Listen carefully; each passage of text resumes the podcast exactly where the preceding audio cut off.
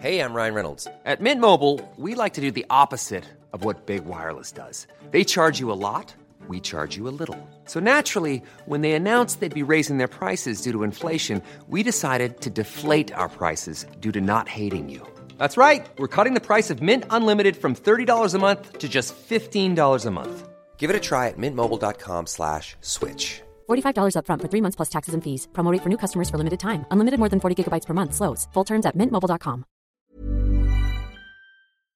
Heraldo Radio. La HCL se comparte, se ve y ahora también se escucha. Inicia las noticias de la tarde con Jesús Martín Mendoza en Heraldo Radio.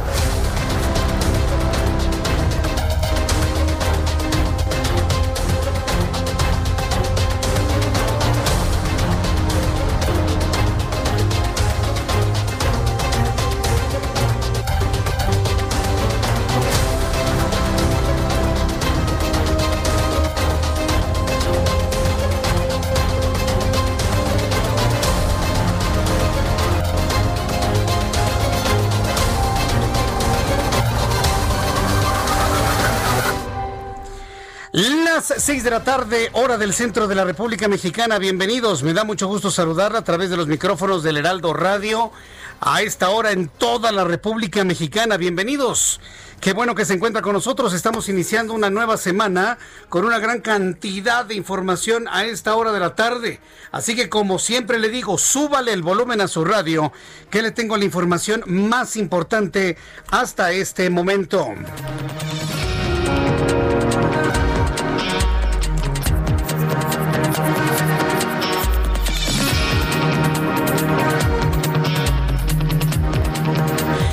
Primer lugar, le quiero informar, soy Jesús Martín Mendoza, le acompaño estas dos horas de información aquí en el Heraldo Radio en todo el país.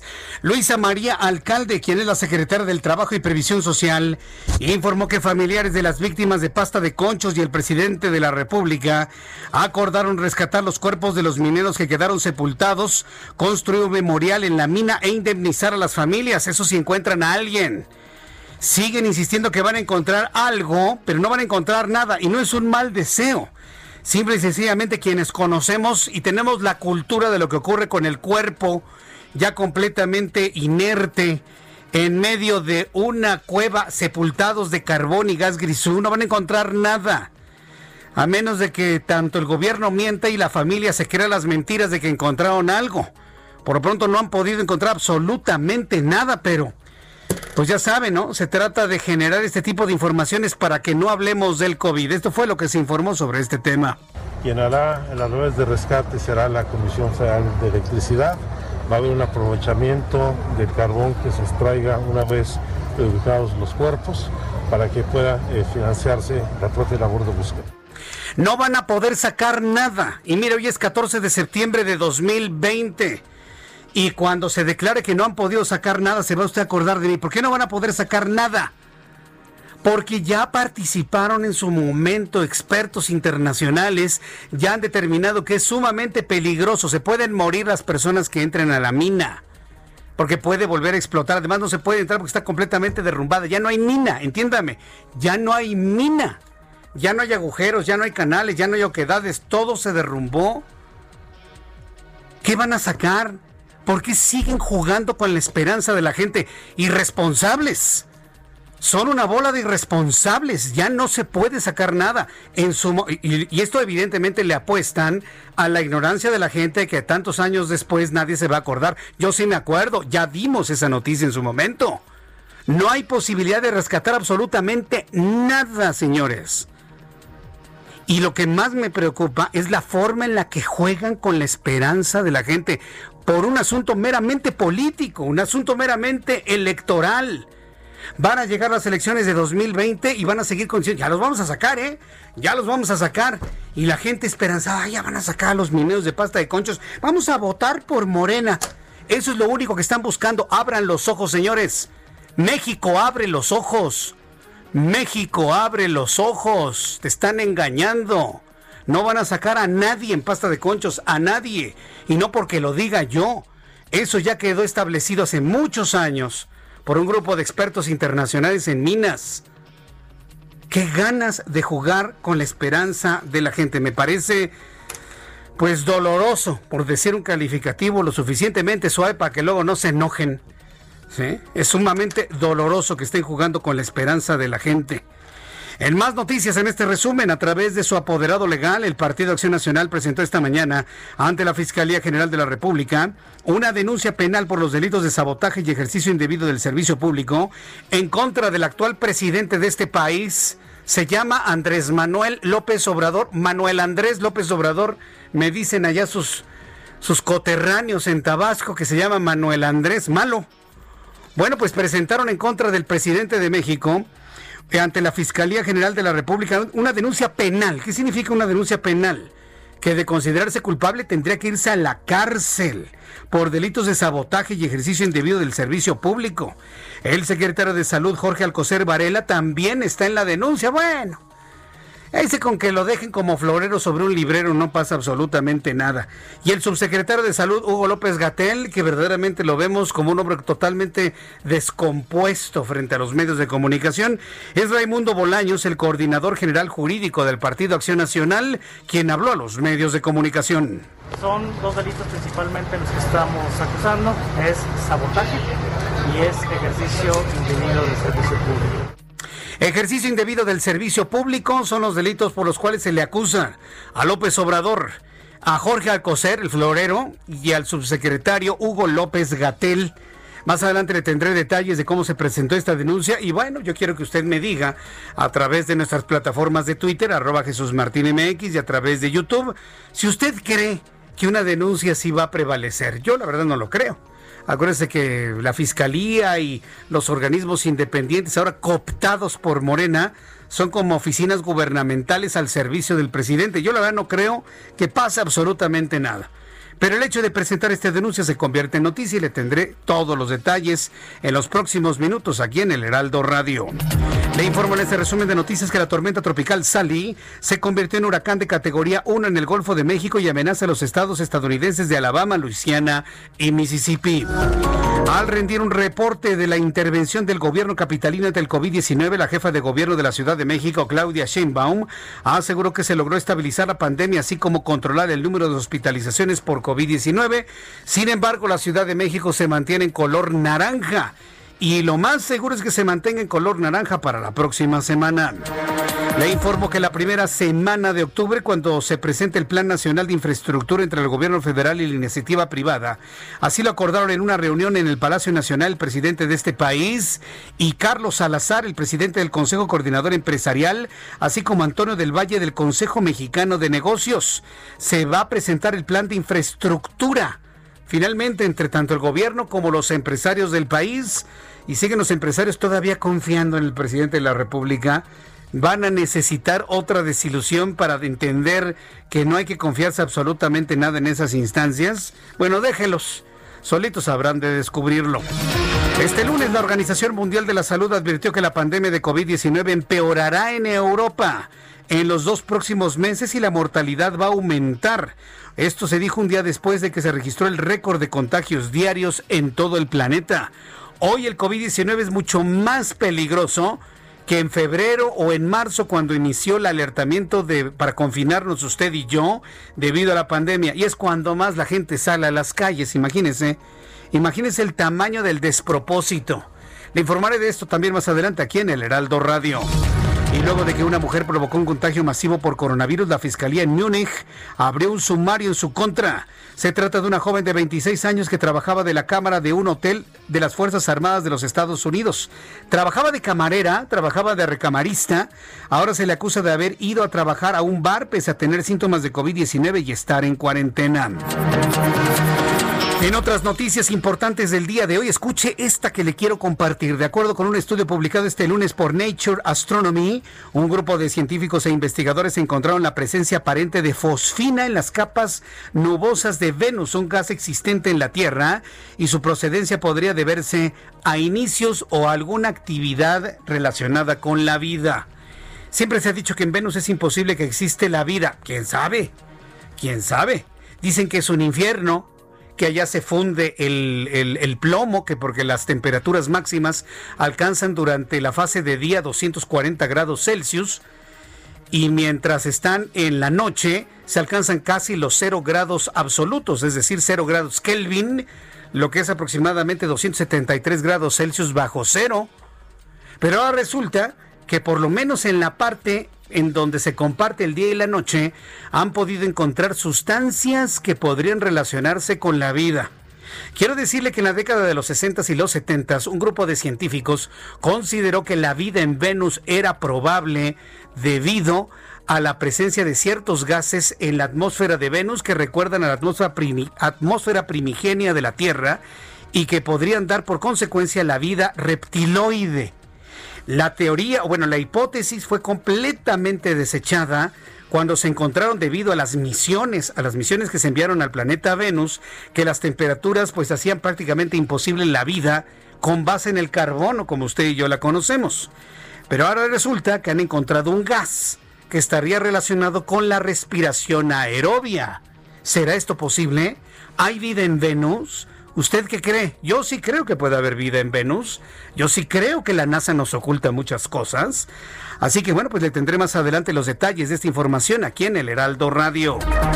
Noticias de nuestro país. Ayer por la tarde se dio la información del fallecimiento de Carlos Aguirre Gómez, uno de los más importantes radiodifusores de México. Ayer murió Carlos Aguirre Gómez, quien fue uno de los principales radiodifusores de México. Enviamos una condolencia de parte de todo este gran equipo del Heraldo Radio, del Heraldo Televisión, Heraldo Web, del Heraldo Media Group en general, a toda la familia de Carlos Aguirre, quien ayer perdió la vida. Él fue director general de Grupo Radio Centro, uno de los grupos que en su tiempo fueron de los más grandes del país. Descansa en paz, Carlos Aguirre Gómez. En las noticias de los estados, en las noticias de los estados le informo lo siguiente. Nuestro corresponsal en Chihuahua, Federico Guevara, nos informa que el Congreso del Estado buscará en instancias internacionales forzar que se revise el Tratado de Aguas. Adelante, Federico, te escuchamos. Efectivamente, el Tratado de Aguas ha sido una de las eh, decisiones que ha tomado el Congreso actual, la actual legislatura. Todos los integrantes de diferentes bancadas aprobaron por unanimidad iniciar este tipo de gestiones para tratar de, de de actualizar un tratado que data de 1944, un tratado para muchos obsoleto, pero sigue pues, hace 76 años generando este tipo de conflictos cada vez que hay que pagar la cuota a los Estados Unidos. Esto de exigir también a la Guardia Nacional que se retire del lugar. El día de hoy, cosa curiosa, eh, Jaime Torres, quien fue la persona que sobrevivió a este ataque en donde falleció su esposa, ya convaleciente y ya saliendo de terapia intensiva, pues el es originario de, de, aunque delicado, pero con una salud mejorando, envió un mensaje vía redes sociales a sus amigos productores para seguir en la lucha de la defensa del agua. En este audio se escucha la complicación que tiene para hablar, sin embargo lo hizo para motivar a que se haga justicia por la muerte de su pareja. Escuchemos. Gente, aquí siguen teniendo conmigo. Ya estoy bien, ya estoy en recuperación. Y, mucho ánimo, sigan adelante. La muerte de Jessy no me cae Y sigan todos adelante sigan adelante y que no que, la muerte de mi esposa no sea en vano es lo que quiso más o menos decir este señor Torres que está saliendo de esta operación. Por lo pronto aquí sigue este conflicto. Eh, por un lado, la Conagua dice que faltan 361 mil millones de, de litros de agua que entregar para cumplir la cota y el estado de Chihuahua a través del gobernador Coral dijo que hay que hacer una revisión más a fondo de esto. Así es que, pues el impasse continúa. La Guardia Nacional, por un lado, en la presa la boquilla, en el otro lado, los productores agrícolas que se están sumando más y cada día más eh, de los diferentes distritos de riego de toda la entidad. Esa es la situación hasta el momento aquí en Chihuahua. Muchas gracias, Federico, por la información y el análisis. Muy buenas tardes. Gracias, buen día. Hasta luego, muy buenos días. Vamos con el compañero Juan David Castilla, nuestro corresponsal en Veracruz. Adelante, Juan David. Hola, ¿qué tal? Muy buenas tardes, Jesús Martín, te saludo con mucho gusto también a todo el auditorio. Así es, fíjate, te comento, el temporal lluvioso registrado en la entidad de la Cruzana durante el fin de semana dejó incomunicadas a 17 localidades del municipio de Ilamatlán. Este municipio está ubicado en la región Huasteca Baja de la zona norte del estado de Veracruz. Lo anterior fue ocasionado por dos derrumbes, uno en un camino y otro en otra carretera de la zona. Además, la caída de un puente en el tramo cabecera Soxocapa. Personal de la Secretaría de Protección Civil realizó un vuelo de reconocimiento y evaluación en la zona, identificando los puntos de afectación en estos caminos que fueron obstruidos y que comunican a dos municipios, Ilamatlán y Sontecomatlán, en esta zona norte de la entidad. La dependencia estatal también reportó afectaciones en al menos 15 municipios de la entidad de la Cruzana por las constantes lluvias registradas durante los días sábado y domingo. Además, dio a conocer que no se reportaron personas lesionadas ni pérdidas humanas por dichas condiciones climáticas en la entidad. Entre los municipios más afectados también se encuentra Jalapa, la capital del estado, donde se registró un deslave en la calle Uruguay de la colonia Cerro Colorado, esto en la periferia de la ciudad, sin reporte de personas lesionadas ni viviendas afectadas. También hubo este tipo de cuestiones en Santiago Tuxtla, donde hubo viviendas afectadas, en Chontla, en Mixtla de Altamirano, en Chinampa, en Zongolica, en Cazones y demás municipios. La Comisión Nacional del Agua eh, pronosticó lluvias aisladas durante este lunes 14 de septiembre sobre regiones de montaña de las cuencas de los ríos Nautla, Misantla, Atopan, La Antigua, así como también en las partes altas del Papaloapan y en la región de los Tuxtlas. En este momento me encuentro en la capital del estado y ha estado lloviendo de manera constante, sin embargo, hasta ahorita no se reportan nuevas afectaciones, Jesús Martín. Bien, pues muchas gracias por esta información, Juan David Castilla. Hasta luego, buenas tardes. Hasta luego, que te vaya muy bien, buenas tardes. Y vamos de ahí hasta Coahuila con Alejandro Montenegro. Adelante, Alejandro, te escuchamos. Muy buenas tardes. ¿Qué tal? ¿Cómo estás? Jesús Martín, te saludo con mucho gusto para comentarte que es al mediodía de este el lunes se reunió el presidente Andrés Manuel López Obrador con eh, los familiares de las víctimas de los mineros que fallecieron en la explosión de, pasta de concho registrada en el 2006. Y bueno, pues el acuerdo principal que se tomó fue que el rescate de los restos de, de estos mineros pues se va a realizar finalmente después de que estuviera la posibilidad de que no se realizara finalmente se acuerda que sí se va a hacer, el rescate va a correr a cargo de la Comisión Federal de Electricidad y bueno, pues los trabajos se iniciarán, se iniciarán en breve. Eh, Alejandro Encinas calcula que eh, este rescate tendrá un costo de los 75 millones de dólares, que traducido a pesos serían alrededor de 1.700 millones. Y bueno, pues otro de los acuerdos que se tomó es que también se indemnizará a las víctimas, a los familiares de las víctimas, se van a hacer alrededor de 3.7 millones de pesos por familia los que se van a otorgar, es decir, ya más de 240 millones de pesos, tomando en cuenta que fueron 65 los mineros fallecidos en esta explosión. También se va a construir un memorial en el lugar, en la mina de pasta de conchos en Nueva Rosita, Coahuila. Y bueno, pues el presidente también va a acudir a la zona para supervisar los trabajos que, como te comentaba, se van a empezar en breve y eh, bueno, pues esta visita de López Obrador va a ser allá por el 23 de octubre, ya que haya pasado la elección que se va a celebrar el 18 de octubre en el estado.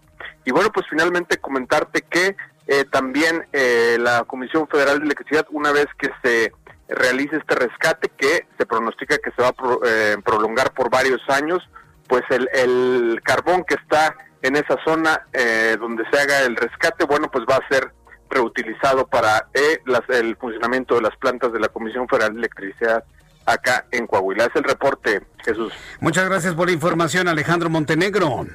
Buenas tardes. Buenas tardes. Les recuerdo que estamos también transmitiendo a través de nuestra plataforma de YouTube, en donde tenemos, donde tenemos un chat en vivo, donde estoy recibiendo todos sus comentarios.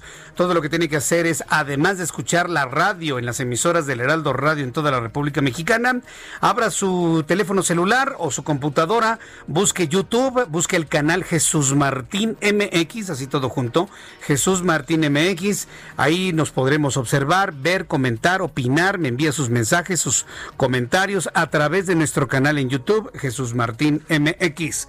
Son las 6 de la tarde con 18 minutos. Vamos con nuestros compañeros reporteros urbanos, periodistas especializados en información de ciudad. Israel Lorenzana. Adelante, Israel.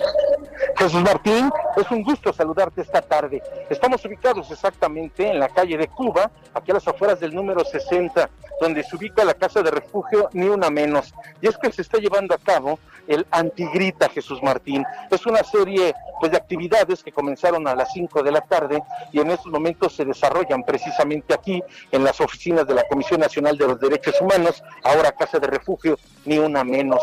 Se trata de mujeres encapuchadas, vestidas de negro, feministas, quienes están llevando a cabo algunas actividades. Por este motivo está cerrada la circulación a través de la calle de Cuba procedentes de Palma. Tenemos un importante dispositivo por parte de elementos de la Secretaría de Seguridad Ciudadana. Aunque la circulación es local, con dirección hacia Lázaro Cárdenas, hay que utilizar sin duda alguna en estos momentos las inmediaciones de Fray Servando y por supuesto Izazaga, o también, aunque distante, en estos momentos puede ser una buena opción el eje 1 norte. Jesús Martín, así las cosas desde el centro histórico. Muchas gracias por la información, Israel Lorenzana.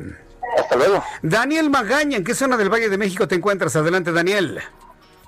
Jesús Martínez, muy buenas tardes. Tenemos información, pues eh, también de la zona centro, pero es que fíjate que ya empiezan a configurarse estos tres filtros de seguridad. Nos ubicamos justamente en la calle de Suárez, Aquí está uno de estos filtros ya en los cuales están colocados estas vallas metálicas a lo largo de varias vialidades. Ya concluye la actividad comercial. Te estoy perdiendo, Daniel. Actividad comercial, bueno, pues esta se extenderá hasta el próximo miércoles a las 2 de la tarde, eh, pues debido a los eventos para bueno, pues platicaremos con Daniel Magaña un poco más adelante. Dile que se quite el manos libres, por el amor de Dios. Y ya lo escucharemos un poco más adelante, ya con más detalles de la zona donde se encuentre. Son las 6 de la tarde con 21 minutos. Vamos a escuchar lo que sucedió un día como hoy, 14 de septiembre, en México, el mundo y la historia con Abraham Arriola. Bienvenidos a una semana muy patriótica. Esto es un día como hoy, en la historia, pero hoy nos vamos a enfocar más en nuestro país, porque pasaron muchas cosas. Y todo un 14 de septiembre. Por ejemplo, en 1813 se inaugura el Congreso de Anáhuac en Chilpancingo. Ahí, Morelos pronunció el discurso inaugural y Juan Nepomuceno dio lectura a los sentimientos de la nación.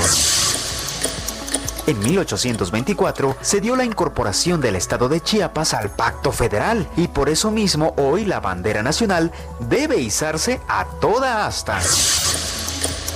También en 1847, en el marco de la Guerra México-estadounidense, Winfield Scott captura la Ciudad de México.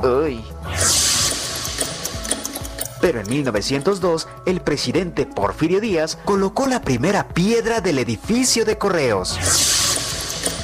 En 1968, en San Miguel Canoa, la población lincha a cinco trabajadores de la Benemérita Universidad Autónoma de Puebla. A esto se le conoce como la masacre de San Miguel Canoa. En 1995, en la Ciudad de México, ocurre un sismo de magnitud 7.3. El epicentro tuvo lugar 29 kilómetros al noroeste de Ometepec, en el estado de Guerrero. Pero en cosas positivas, hoy es el Día Nacional del Charro. Y también es el Día Nacional del Locutor. ¡Felicidades, Jesús Martín! Y de esta forma, amigos, Orlando concluye esta sección. Hasta mañana. Gracias. Bueno, pues hasta mañana. Muchas gracias al querido Abraham Arreola. Hoy es Día de los Locutores. Hoy es Día de quienes trabajamos con nuestra voz. Hoy es día de quienes la acompañamos con esta voz y con muchas voces. Pues en, todos lados, mire, los locutores no nada más están en la radio, en la televisión, también están en las escuelas. Un maestro que habla todo el día es un locutor. De ahí viene la, la, etimología de la palabra. Entonces, para todos mis amigos locutores, les enviamos un enorme abrazo hoy día de locutor. Eh, muchas felicidades por su gran y generoso trabajo. Y además, hoy es el cumpleaños de mi hermano, Rafael Mendoza. Así que para Rafael Mendoza Riola, mi hermano, desde aquí, querido hermano, te envío un fuerte abrazo. Ya le he platicado que es mi hermano, ¿no? Mi hermano es realizador, fíjese, realizador, es productor, postproductor audiovisual y también es locutor, fíjese, que hace un 14 de febrero y también es locutor comercial. Él fue la voz de Cine Nostalgia. Un día lo voy a invitar para que nos haga aquí algunas de las voces que hace mi hermano Rafael Mendoza, porque ahí donde lo ve, pues mire, semillero, ¿eh? Mi querido Rafael, desde aquí te envío un fuerte abrazo. Feliz cumpleaños, Rafael Mendoza Arriola, uno de los mejores realizadores, productores, postproductores de audiovisual de este país. No me queda la menor duda, ¿eh? es extraordinario. Y algún día platicaré con él, lo voy a invitar para que nos diga lo que significa trabajar en la postproducción audiovisual y sobre todo el manejo de la voz. Cuando son las 6 de la tarde con 24 minutos, hora hora del centro de la República Mexicana. Voy a ir a los anuncios y regreso enseguida con todos los detalles de la información. Mire, tengo, porque es noticia, platicarle sobre el asunto de los cachitos de lotería. Pero yo sí le quiero decir y pedir a usted que privilegie lo importante y lo urgente por encima de las presiones mediáticas. No compre cachitos de lotería si no tiene dinero. Y le invito para que me siga en mi cuenta de YouTube, Jesús Martín MX. Mensajes y continuamos. Escuchas a Jesús Martín Mendoza con las noticias de la tarde por Heraldo Radio, una estación de Heraldo Media Group. Heraldo Radio, la HCL se comparte, se ve y ahora también se escucha.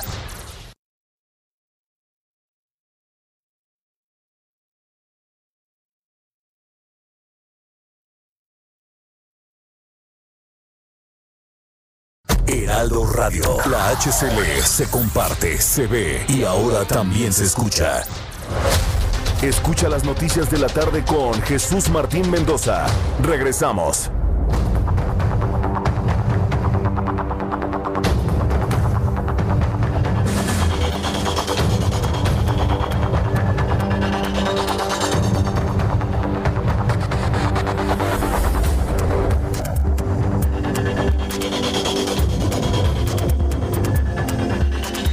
Son las 6 de la tarde con 30 minutos hora del centro de la República Mexicana. No hay nada más horrible en la vida, no hay engaño más grande que puede ser un político mexicano. Y mire que esto le digo, ojalá me equivoque, ¿eh? pero no hay, no hay engaño más grande y más doloroso de un político mexicano que crear falsas esperanzas. El gobierno de Andrés Manuel López Obrador mal llamado, pesadamente llamado cuarta transformación, porque eso no, no, le corresponde a nadie, ni de Morena, ni al presidente decirlo. Eso lo determinarán los historiadores en el futuro. Pero los integrantes de este, de este, entre comillas, nuevo gobierno, que en realidad es tan viejo como el viejo PRI, han tomado la decisión de lucrar con la esperanza de las familias de los 63 mineros de pasta de conchos. No es posible que saquen esta información coyuntural para que no hablemos de COVID. Sí, vamos a hablar de COVID. Y también le voy a invitar a que usted no participe en ningún grito, no vaya a ningún lado, se va a enfermar de COVID. También al ratito le voy a decir que en lugar de estar viendo gritos, mejor nos pongamos a rezar por el país y hagamos una celebración muy diferente en nuestro país con oración y haciendo un buen deseo porque nos vaya bien y nos libre de todo mal. Que nos ayuden allá arriba, que nos libren de este mal que estamos viviendo. Pero para que no hablemos de eso, sacan el tema de pasta de conchos, lucrando con la esperanza de las familias. Se necesita ser profundamente ignorante. Se necesita ser profundamente ignorante o profundamente perverso para decir que van a encontrar algún resto humano en la mina de pasta de conchos, tomando en cuenta las características del suelo y del combustible que ahí se encuentra. Yo sinceramente espero equivocarme, pero no van a encontrar nada. Después de 14 años de entierro, en condiciones normales usted ya no encuentra nada, menos si los cuerpos están en contacto con la tierra y con el carbón de una mina que se derrumbó. En Pasta de Conchos no ocurrió lo de la mina de Chilena. Los chilenos estaban en una oquedad con agua y con aire y por eso los pudieron eh, rescatar. Pero en el caso de la mina de Pasta de Conchos, que era una mina de carbón, pregúntenle a los chinos. Los chinos tienen experiencias de mineros que se pierden completamente sepultados bajo el carbón. No los pueden sacar porque el carbón, el carbón por su condición de combustible, está acompañado de un gas que se conoce como gas grisú es un gas sumamente explosivo. Basta que usted meta una pala de metal, prende la chispa y explota. Por eso le digo que este gobierno cuando sale a decir vamos a rescatar los cuerpos de pasta de conchos, una de dos, o es profundamente ignorante o es profundamente perverso para estar lucrando con la esperanza de las familias. Todo esto que se lo digo, no lo descubrimos ayer. Hace 14 años ya daba noticias a esta hora de la tarde, llevamos el seguimiento de la, de la tragedia, llevamos cada uno de los días que se les se agotaba la esperanza de que estuviesen con vida los mineros. ¿No se acuerda? Todos los días hablábamos de la tragedia en pasta de conchos en Radio Red, ¿ya no lo recuerda? Solamente las personas que prevalecemos en el tiempo en la información nos acordamos, pero este gobierno le apuesta a la ignorancia y a la memoria corta. No nos dejemos engañar, señores, no van a encontrar nada. De verdad, ojalá y me equivoque. Pero a mí lo que me preocupa es que anden con la banderita de la esperanza. Ya los vamos a sacar, ¿eh? Ya los vamos a sacar. Pero voten por nosotros, ¿eh? Pero ya los vamos a sacar. Ah, pero vota por nosotros, porque yo ya te prometí que voy a rescatar a los mineros. Y ahí va la gente más manipulada del país votando por el que le promete que le va a sacar a los mineros. Y va a pasar la elección y no van a sacar a nadie. Pero ya los vamos a sacar, ¿eh? Vamos a traer unas máquinas, pero así inventadas en, en Alemania, donde nuestros amigos alemanes nos van a ayudar a sacarlos. Va a llegar el 2024 y no van a sacar nada. Hace 14 años, cuando ocurrió la tragedia, hice varias entrevistas con expertos en metalurgia, en minería, y nos decían que los cuerpos era imposible sacarlos por la profundidad en la que se encuentran, un kilómetro de profundidad, y además por la peligrosidad que implica a quien se atreviese a hacer una nueva oquedad y entrar a esa mina totalmente derrumbada. Entonces, cuando yo veo noticias como la del día de hoy, se lo digo con toda franqueza, me indigna. Porque quienes manejamos la información precisamente desde hace 14 años, sabemos que técnicamente no existen las condiciones para ningún rescate. Y cuando yo leo esto, yo de verdad no me quiero convertir en un cómplice de una verdad, de una mentira transmitida de esta manera. Insisto, ojalá y me equivoque. Y me lo digan, mira Jesús Martín, todos los cuerpos casi vivos, ¿eh? 14 años después aquí están. Ojalá y me equivoque, de verdad que ojalá y me equivoque, pero no me voy a equivocar. Porque en ese entonces entrevistamos a expertos internacionales en este tema. Luego de una reunión de más de tres horas, el presidente de este país, estaba también presente Alejandro Encinas, subsecretario de Derechos Humanos. Pobre Alejandro Encinas. Yo, yo no sé qué va a hacer con este trompo en la uña, ¿eh? Informó este lunes que los familiares de los mineros de pasta de conchos acordaron iniciar un rescate inmediato, una indemnización y la construcción de un memorial. El memorial lo van a hacer, la indemnización se las van a dar, pero no van a encontrar resto alguno. Acuérdense de mí. Además, Alejandro Encinas indicó que los familiares otorgaron el consentimiento para que la Comisión Federal de Electricidad extraiga el carbón para su autoabastecimiento. Si no se quedaron enterrados en una mina de tierra, señores, es una mina de carbón, es un combustible, es tiene un nivel de explosividad altísimo. No, no, yo, leo esto y yo no puedo nada más decir esto porque me vuelvo cómplice de una mentira. Entonces, bueno, pues esa es la promesa que se hizo el día de hoy. Habló Luisa María. ¿Tienes el audio de Luisa María Alcalde? Está en el resumen inicial. Es uno de los audios del resumen inicial. Entonces, ah, fue, Alejandro Encinas, ¿verdad? Sí, a ver, ¿tienes el de Alejandro Encinas? A ver, vamos a escuchar a Alejandro Encinas, quien es el subsecretario de los Derechos Humanos, que le ha tocado bailar con la más fea, con las ocurrencias del presidente de este país. Quien hará el análisis de rescate será la Comisión Federal de Electricidad. Va a haber un aprovechamiento del carbón que se extraiga una vez ubicados los cuerpos para que pueda eh, financiarse la propia labor de búsqueda que van a, utilizar el carbón que se extraiga. Bueno, que hagan lo que quieran. Pero yo tengo la obligación de decirle a usted cuáles son las vicisitudes que se han enfrentado. ¿Usted cree que nada más los enterraron y abandonaron la mina y se fueron y les valió un comino? A ver, ¿alguien cree eso? Sobre todo de los más jóvenes, ¿de verdad creen que explotó la mina, se enterró y sacudieron las manos y se fueron? ¿De verdad creen eso? ¿De verdad, de verdad, de, verdad? No hay nada más enojante que descubrir a un grupo de políticos que le mienten al pueblo. Se hizo, todo lo humanamente posible.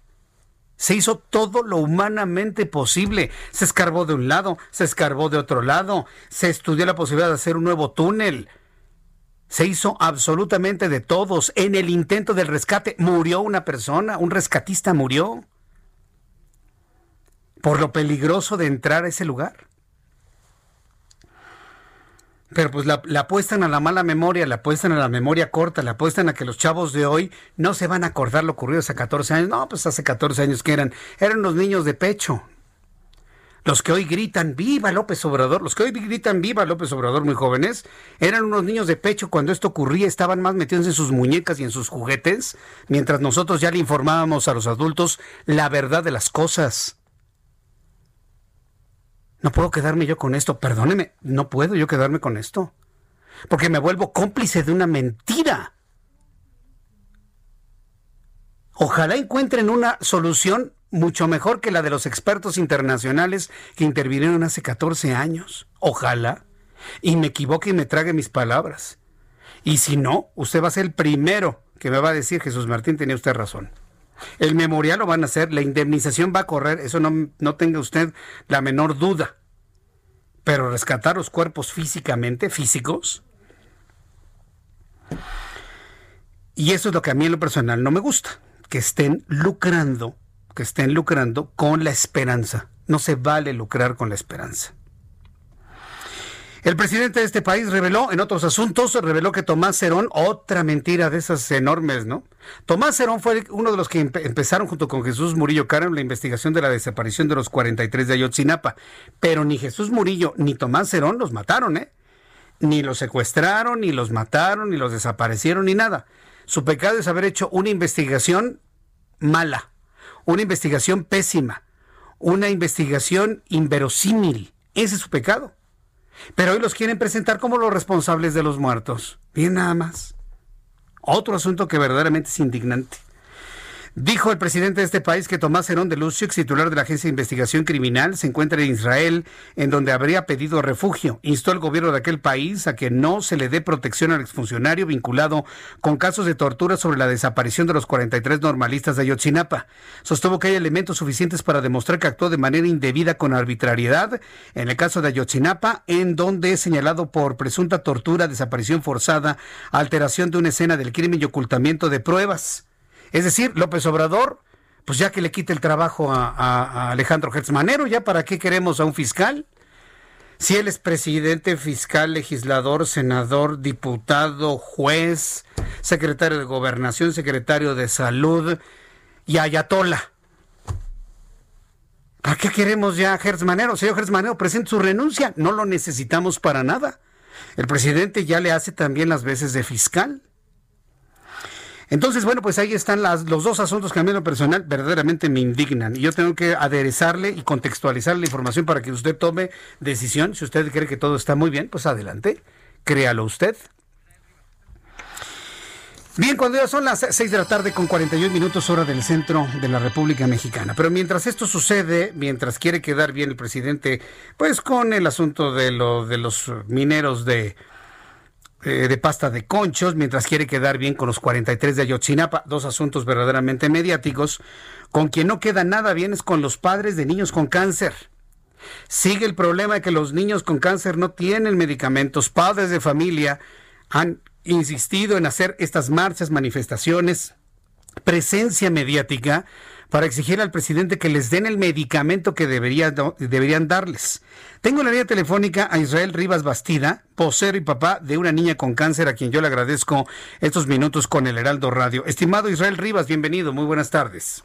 Jesús, buenas tardes y muchas gracias por brindarnos estos espacios de comunicación que son sí. tan buenos para nosotros. A ver, dígame una cosa, tiene varios meses donde se ha hecho la denuncia mediática de la falta de medicamentos para niños y niñas con cáncer. Después de todas estas denuncias, la mediatización de este caso, todavía no ha fluido el medicamento. Todavía no fluye, Jesús. Estamos asombrados porque vamos a cumplir dos, así lo digo, dos larguísimos, larguísimos años de esta lucha. Y no parece tener fin. Y no parece haber una solución pronta e inmediata, porque el cáncer no espera, el cáncer no sabe de burocracias, el cáncer no entiende de combate a la corrupción. El cáncer es fulminante. Si se sustituye un medicamento, si se altera un protocolo, regresa y regresa con mucho más fuerza. Pero dígame una cosa, ¿qué les argumentan? ¿Por qué no fluye el medicamento? ¿Cuál es la razón? Nos han dicho de todo, Jesús. Parece novela de Márquez, de Gabriel García Márquez. Mm, Desde comenzando con eh, estamos luchando contra la mafia del poder, así nos lo dijeron. Estamos luchando contra la mafia de las farmacéuticas. Estamos acabando con la corrupción. Hay desabasto internacional de medicamentos. Ahora hay desabasto internacional de materia prima. Se cruzó la pandemia. No hay las botellitas para embotellarlo. Este, siempre hay un pretexto. Siempre hay un pre- siempre, siempre, siempre hay un pretexto. Y nosotros les hemos dicho, no hay pretexto que valga ni justificación que valga para dejar a un niño sin su tratamiento. Dicen ahora, y fíjate que esto sí me parece bastante real y agradezco a los funcionarios públicos, en, como sea, dicen la verdad y se agradece, que hay compañías, una, a ver, primero que las compañías farmacéuticas mexicanas, unas no tienen la capacidad de producción y la única que tenía la capacidad de producción nos han dicho que es PISA, que ya no quiere vender o que se peleó con el gobierno o que la sancionaron o que quién sabe.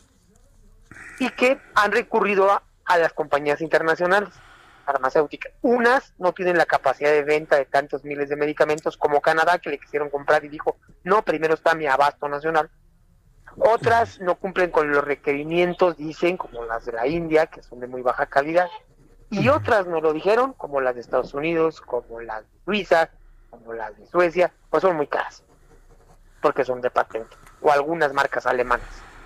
Entonces, pues es evidente que lo que están haciendo es quererse ahorrar unos pesos con las compras consolidadas, tratando de conseguir quien, aclaro, les haga los medicamentos pediatroncológicos, porque estos medicamentos no se compran como aspirinas en la tiendita o en la farmacia de la esquina, sino se mandan a hacer. Y ese es un error. Ellos pensaron que pelearse con las compañías farmacéuticas era muy fácil y que cualquiera les iba a poder vender. No previeron este impacto, es evidente. O sea, no nos lo dicen, pero es evidente que no lo previeron. Hicieron las cosas con las patas en este afán de combatir a diestra y, siniestra la corrupción. Yo mismo se los dije a los 21 senadores que integran la Comisión de Salud del año pasado. Primero les dije, no le apliquen un sistema, no le apliquen una quimioterapia al sistema de salud, porque van a terminar con lo malo, pero también con lo bueno, y esto va a costar vidas humanas. Y se los dije también eh, hace casi un año, si el INSABI no funciona, hoy, ¿quién va a estar reviviendo a los muertos? Y hoy se lo seguimos preguntando al gobierno federal, ¿quién va a revivir esos niños que se han muerto hoy por la pandemia? Mank dice que son 1.600 niños que han muerto por causa del desabasto. ¿Quién los va a revivir? Nadie. Nadie. Entonces estamos viviendo una tragedia a nivel nacional porque como bien dicen los oncólogos, los especialistas, estamos a la antesala de una serie de recaídas impresionantes. Es decir, los niños que dejan de tomar sus medicamentos o sus quimios no, no, no, no se van a enfermar mañana, sino los que dejaron de tomarlas hace año y medio, hace un año, vamos a empezar a ver los efectos negativos hoy, a mediano y a largo plazo. Entonces, pues vamos a ver una catástrofe tristemente por esta falta de medicamentos. El gobierno no lo entiende o no lo quieren entender. No lo sé. No, simplemente yo creo que no es un asunto de entender o no entenderlo, simplemente no les importa. Yo creo que los hechos hemos visto que no hay un interés en el asunto, porque han de pensar que los niños con cáncer son niños fifís, ¿no? ¿Usted tiene dinero? ¿Usted pertenece No. a la clase media alta o alta? Le No, pregunto. Soy desempleado, vengo de Chiapas, de San Cristóbal de las Casas y estoy pasando por una situación económica muy comple- compleja en estos momentos. Sí, porque es- en este en este lamentable gobierno que tenemos actualmente, la idea es de que pues la clase media, media alta y alta que se compre sus cosas, ¿eh? Porque este es un gobierno para los pobres, este es un gobierno para los desamparados, este es un gobierno donde primero los pobres y seguramente pues los han detectado que los que tienen cáncer pues no son pobres seguramente, ¿no? ¿O Pero cómo te ven? quiero decir algo que es muy grave. Sí. El fondo de gastos catastróficos para enfermedades de este tipo, que equivalía a más de 40 mil millones de pesos, ya se lo echaron, que es lo más terrible. ¿Por qué? Porque un tratamiento para una leucemia, que es el caso que tiene mi hija, por ejemplo, una leucemia linfoblástica aguda, que el tratamiento es aproximadamente arribita de tres años, eh, cuesta arriba de 20 millones de pesos. No lo puede pagar ni una familia de clase media alta. No lo puede pagar. Entonces, esto, por eso se llaman enfermedades catastróficas. El gobierno no lo deja de entender y justamente la reforma al sistema de salud vino así, privilegiar la salud de primero y segundo nivel, pero el tercero descuidarlo. Hubo una reducción en hospitales del 7% el año pasado, en hospitales del tercer nivel, incluido el hospital donde se atiende Nisha, que es el hospital Federico Gómez. Entonces, eh, mandan una serie de señales que son muy negativas para nosotros. Hay funcionarios de medio nivel y de medio alto que sí quieren apoyar, que sí se impresionan con nuestras historias, con, con toda la problemática, pero yo veo que quieren empujar ¿eh? y siento como que tuvieran un tope arriba, ¿eh? No los dejan, no, no los dejan, no los dejan. Los amenazan con quitarles el trabajo si denuncian. Yo he invitado aquí a los médicos, directores de hospitales a que denuncien y no quieren, porque están amenazados de ser corridos. Entonces, pues estamos en una situación muy grave. Yo le quiero pedir a Israel Rivas que usted y los padres de familia de los niños con cáncer no, no cesen a las amenazas del gobierno. No cesen ustedes ante el, desabasto de medicamentos. Todavía existimos medios de comunicación que podemos levantar la voz para que se sepa la omisión ah, eh, criminal que se está haciendo. Y por favor manténgame al tanto del momento en el que empiece a fluir, aunque sea un poquito del medicamento, porque nosotros vamos a insistir en que los atiendan. Y pues yo quiero agradecerle mucho, don Israel Rivas, la valentía, el valor para podernos denunciar esto a través de los micrófonos del Heraldo Radio pues muchas gracias Jesús y, muy amables por abrirnos estos micrófonos y no vamos a quitar el dedo del renglón. Hoy fue Tuxtla Gutiérrez, pero si se necesita será Veracruz, será Sonora o donde sea, Chihuahua, que también hay problemas muy serios, o el mismo Jalisco, en Guadalajara. Muy bien, pues muchas gracias. Me dio mucho gusto saludarlo. Un saludo a su hija. Yo deseo que se recupere pronto. Gracias, muy amable Jesús. Fuerte que le vaya muy bien, hasta luego. Es Israel Rivas Bastida vocero y papá de una niña con cáncer. Ah, pero ¿qué tal el presidente quiere mañana dar su grito en la noche con antorchas? Y los niños sin medicamento. Miren nada más, qué belleza de cambio, ¿eh? Qué belleza de novedad. Yo le quiero invitar a que mañana en la noche, en familia, recemos por México. No pierda su tiempo. No podemos permitir que este tipo de acciones que nada tienen que ver con nuestra independencia se realicen, todo ese manejo de fuerzas oscuras. Mañana vamos a combatir esas fuerzas oscuras con la oración, con un buen deseo, con un buen pensamiento para México. Mañana en la noche quiero eh, invitarle, ¿no?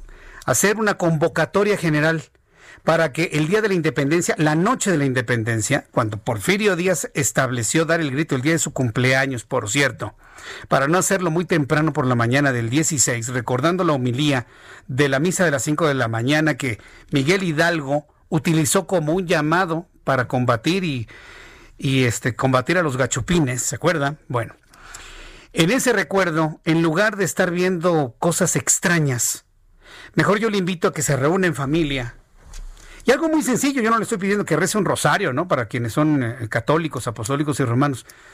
Una oración, ni siquiera un Padre Nuestro, una Ave María. Simple y sencillamente tomarse de las manos, cerrar sus ojos, con todo en familia y pedirle a nuestro Señor que nos ayude, que nos libere del mal que le ha caído a este país, que nos ayude a mantenernos en salud, a que nos ayude a que nuestro país crezca. Esto lo estoy diciendo a nivel nacional y yo, Jesús Martín Mendoza, me hago responsable de lo que estoy diciendo. Que tengamos un buen deseo para el país, para quienes no creen, no son católicos ni profesan ninguna religión. Yo le invito para que por lo menos tenga un buen pensamiento, que le vaya bien a México, que le vaya bien a la gente que cree, que le vaya bien a la gente que no cree, que le vaya bien a quien está buscando trabajo, que le vaya bien al empresario, que le vaya bien al que tiene su negocio en la central de abastos, que le vaya bien al que vende tamales en la esquina, que nos vaya bien a todos. De una vez por todas, vamos a unirnos usted y yo en un buen pensamiento para México y para quienes somos hombres y mujeres de fe, hagamos una oración por México. No permitamos que establezcan pollos enterrados, humos a los cuatro eh, puntos cardinales del país y antorchas. Eso no tiene nada que ver con la historia de México, nada. Vamos a combatir esa idea de las protecciones y fuerzas obscuras que algunos quieren manejar. Me cuesta trabajo creerlo, pero es la verdad. Vamos a combatirlo con un buen pensamiento, vamos a combatirlo con oración por, por nuestro país. No nos queda de otra.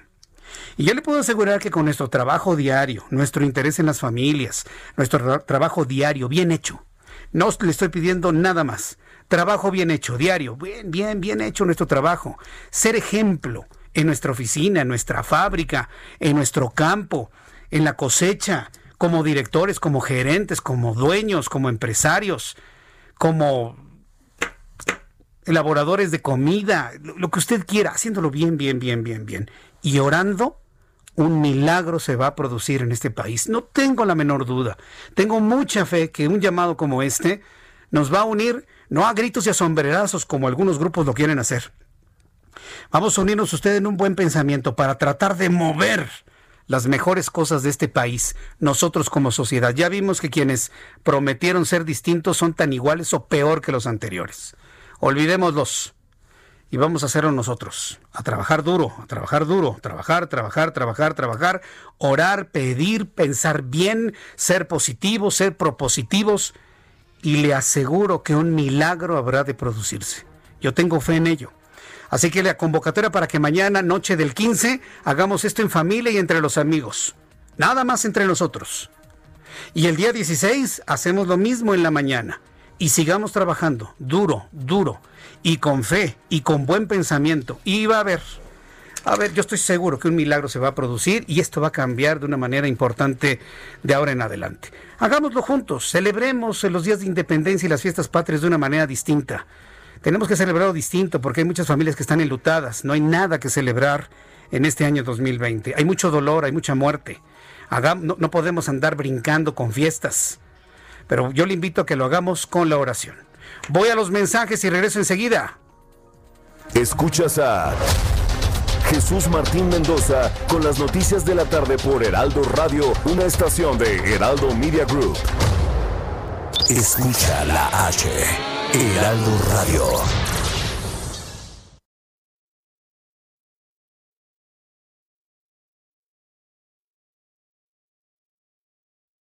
Heraldo Radio. La HCL se comparte, se ve y ahora también se escucha. Escucha las noticias de la tarde con Jesús Martín Mendoza. Regresamos.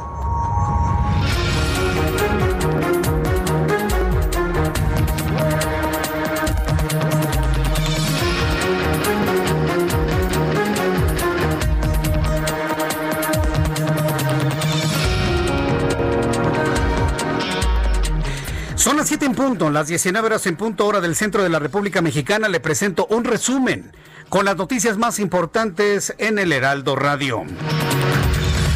La Fiscalía General de la República concluye indagatoria a Osorio Chong, a Miguel Ángel Osorio Chong, ex secretario de Gobernación, y dicen que no hay ninguna acción penal que perseguirle.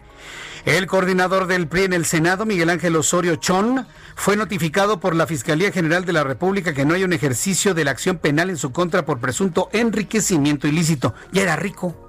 Entonces, ¿eh? el legislador explicó que la semana pasada la Fiscalía General de la República le informó que concluyó la indagatoria. Sin embargo, todavía hay una ruta que podría seguir la Secretaría de la Función Pública sobre los resultados que arrojó la indagatoria de la Fiscalía. También le informo en este resumen de noticias que Zoé Robledo, director general del Instituto Mexicano del Seguro Social, dijo que para evitar contagios cruzados de COVID-19 e influenza, se planea aplicar pruebas rápidas. Estas podrían llevarse a cabo en una unidad hospitalaria sin que tenga la necesidad de acudir a un laboratorio. México colocó el primer bono soberano sustentable en el mundo. Hoy la Secretaría de Hacienda y Crédito Público dio a conocer que nuestro país colocó un bono soberano sustentable por un monto de 750 millones de euros con vencimiento a septiembre de 2027, una tasa de rendimiento al vencimiento de 1.60% y tasa cupón de un 1.35%. La dependencia aseguró en un comunicado que México se convierte en el primer, eh, la primera nación en el mundo en emitir un bono de este tipo, lo que coloca al país a la vanguardia de la innovación de instrumentos de financiamiento sostenible. Pero es extraño, ¿no? Un país que promueve el uso del petróleo, el combustóleo, el gas, el carbón para generar energía y bueno, se pone un bono sustentable. Son de las cosas extrañas que ocurren, ocurren actualmente. La Organización Mundial de la Salud, la OMS, prevé que la pandemia de COVID-19 empeore y que muertos aumenten en Europa.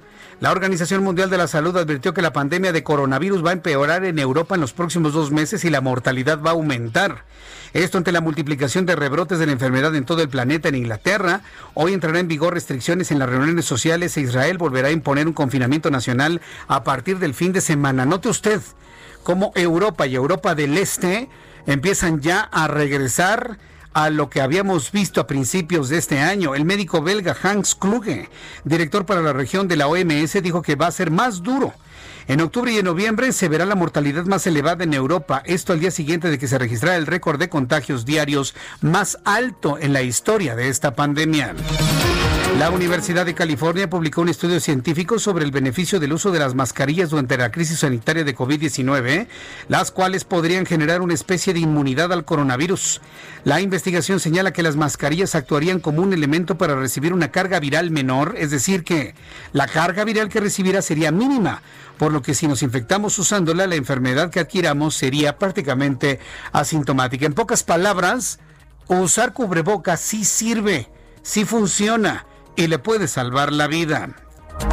El Parlamento Regional de Kanduna, Estado Centro Norte de Nigeria, aprobó una ley para prescribir la, la, castración quirúrgica como pena para los acusados de violación sexual, una medida que el gobierno regional espera sirva para disuadir a los violadores. El Ministerio Regional de Servicios Humanos y Desarrollo Social dijo que están felices de que el Parlamento haya incrementado los castigos por violación. Esperamos que la justicia sentencia más, sentencia más violadores con esta pena máxima. Les quitarían toda posibilidad de tener un contacto sexual. Son las noticias en resumen. Invito para que siga con nosotros. Le saluda Jesús Martín Mendoza.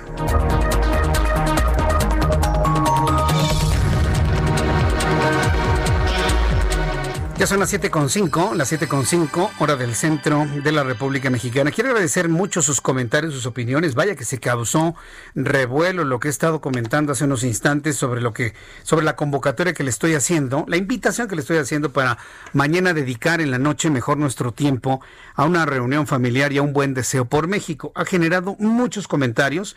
Le invito para que me lo siga enviando a través de mi cuenta de YouTube, Jesús Martín MX, y a través de mi cuenta de Twitter, arroba Jesús Martín MX. Vamos con nuestros compañeros reporteros urbanos, periodistas especializados en información de ciudad. Israel Lorenzana, ¿en dónde te ubicas, Israel? Adelante.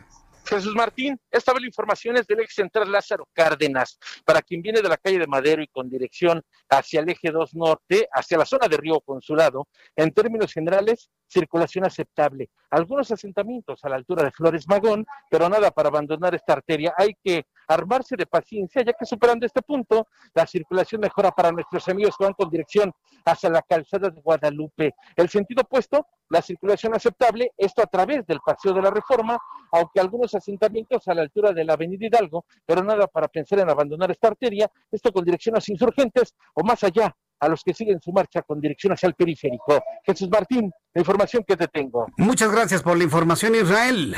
Hasta luego. Vamos con mi compañero Daniel Magaña, quien nos tiene más información. ¿En qué punto de la ciudad te encuentras? Adelante, Daniel. ¿Qué tal, Jesús Martín? Ahora tenemos información para las personas que abandonan la zona centro ya, pues a través de la zona de la avenida Fray Servando. Luego de carga vehicular, sobre todo se desplazan hacia la zona de Zaragoza, hacia la zona también del circuito interior, en el tramo de Boulevard Puerto Aéreo, eh, pues justamente para cruzar la zona de pues, la avenida Congreso de la Unión, algo de carga vehicular. A partir de aquí, pues agiliza para incorporarse hacia el eje 3 Oriente, el eje troncal metropolitano, caso de que se incorporen hacia la avenida Francisco del Paso Troncoso y se trasladen hacia la zona del viaducto. El eh, reporte Martín. Muchas, muchas gracias por la información, Daniel Magaña. Continuamos atentos. hasta luego, que te ve muy bien. Bueno, pues es nuestro, nuestro compañero reportero. Eh, que está revisando lo que ocurre en todas las calles de la Ciudad de México.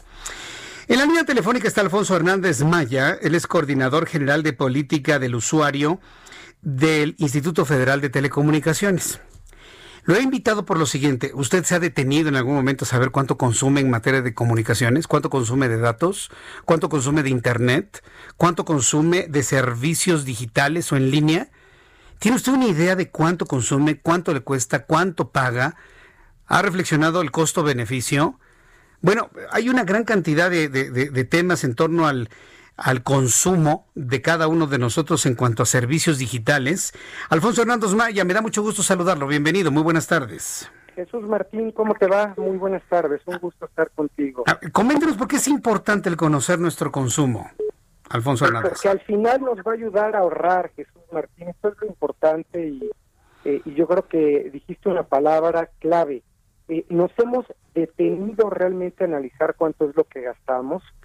Eh, estamos acostumbrados, Jesús Martín, inercialmente a estar pagando, sea porque estamos acostumbrados en el tema de prepago, eh, o sea porque tenemos domiciliado nuestro pago, ya nos lo cargan a la tarjeta y dejamos de lado el analizar si realmente lo que estoy pagando es lo que más me conviene. Eh, y déjame decirte, Jesús Martín, para todas las personas que nos escuchan, eh, que ahora más que nunca nos damos cuenta de la importancia que tienen los servicios de telecomunicaciones en nuestras vidas diarias, pero no estamos deteniéndonos, esta palabra me gusta mucho como la empleas, no estamos deteniéndonos analizar si realmente lo que tengo contratado es lo que más me conviene con dos objetivos, Jesús Martín. ¿Cómo gasto menos y cómo obtengo más productos en mi canasta de servicios?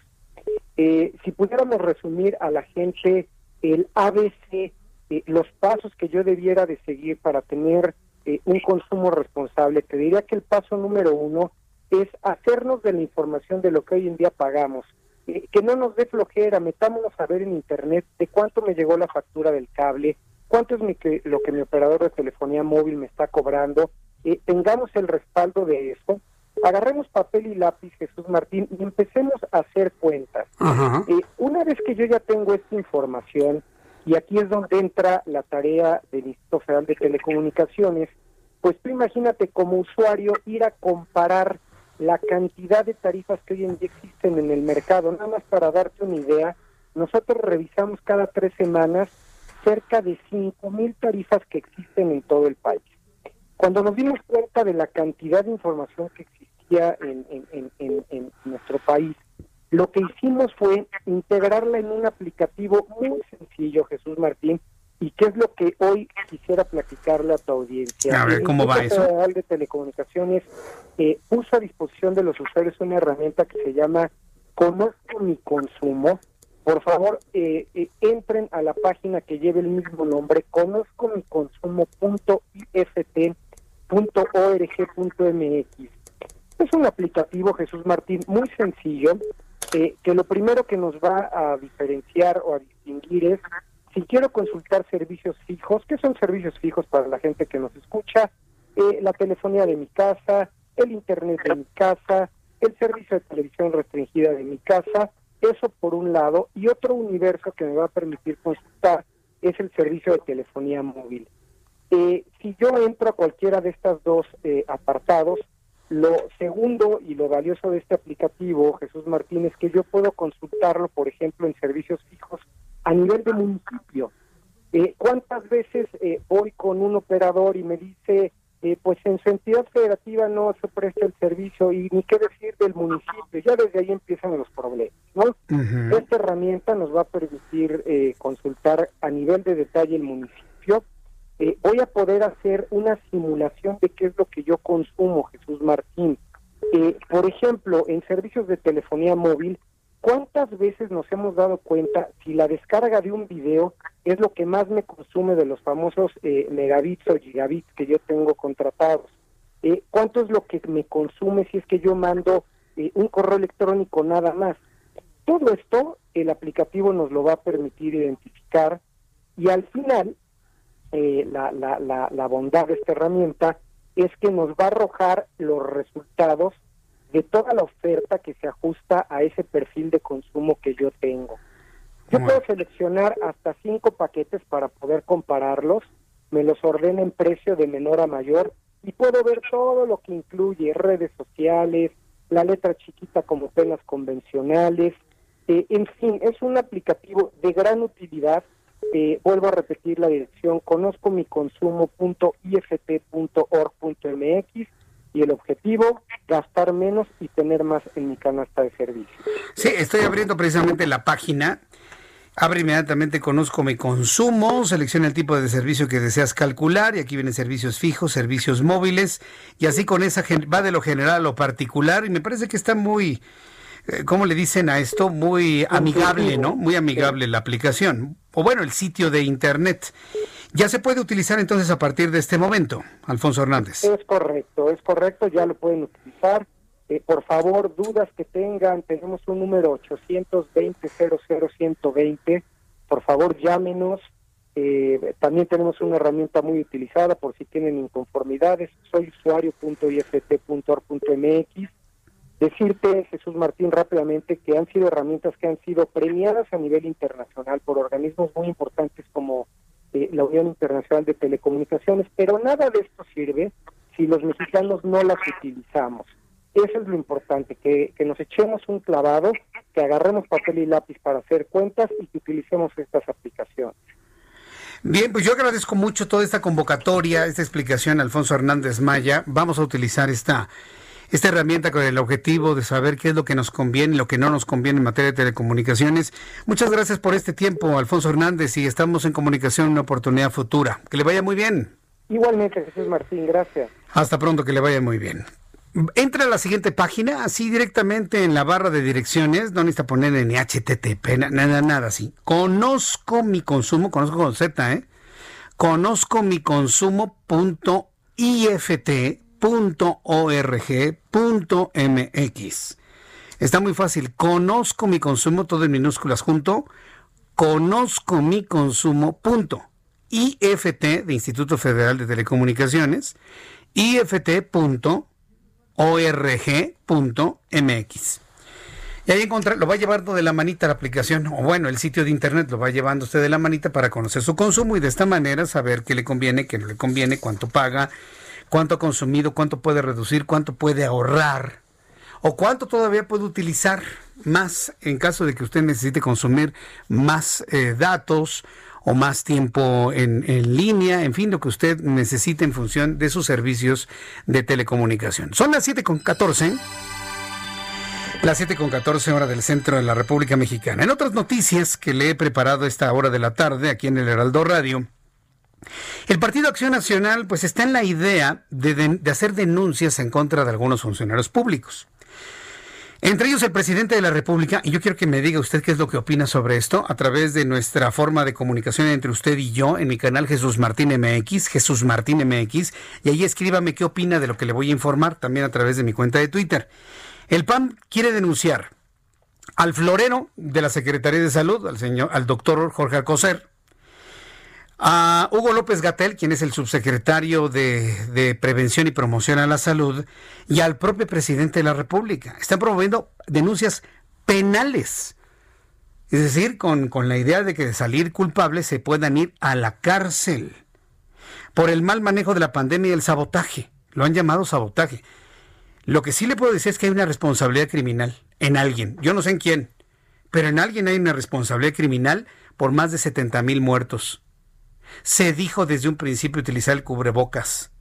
Tal vez no nos libraríamos de muertos, pero no serían 70 mil, podrían ser 35 mil, la mitad. Podría ser todavía una cifra elevadísima, pero no estaríamos hablando de 70 mil muertos. Hablaríamos de al menos la mitad.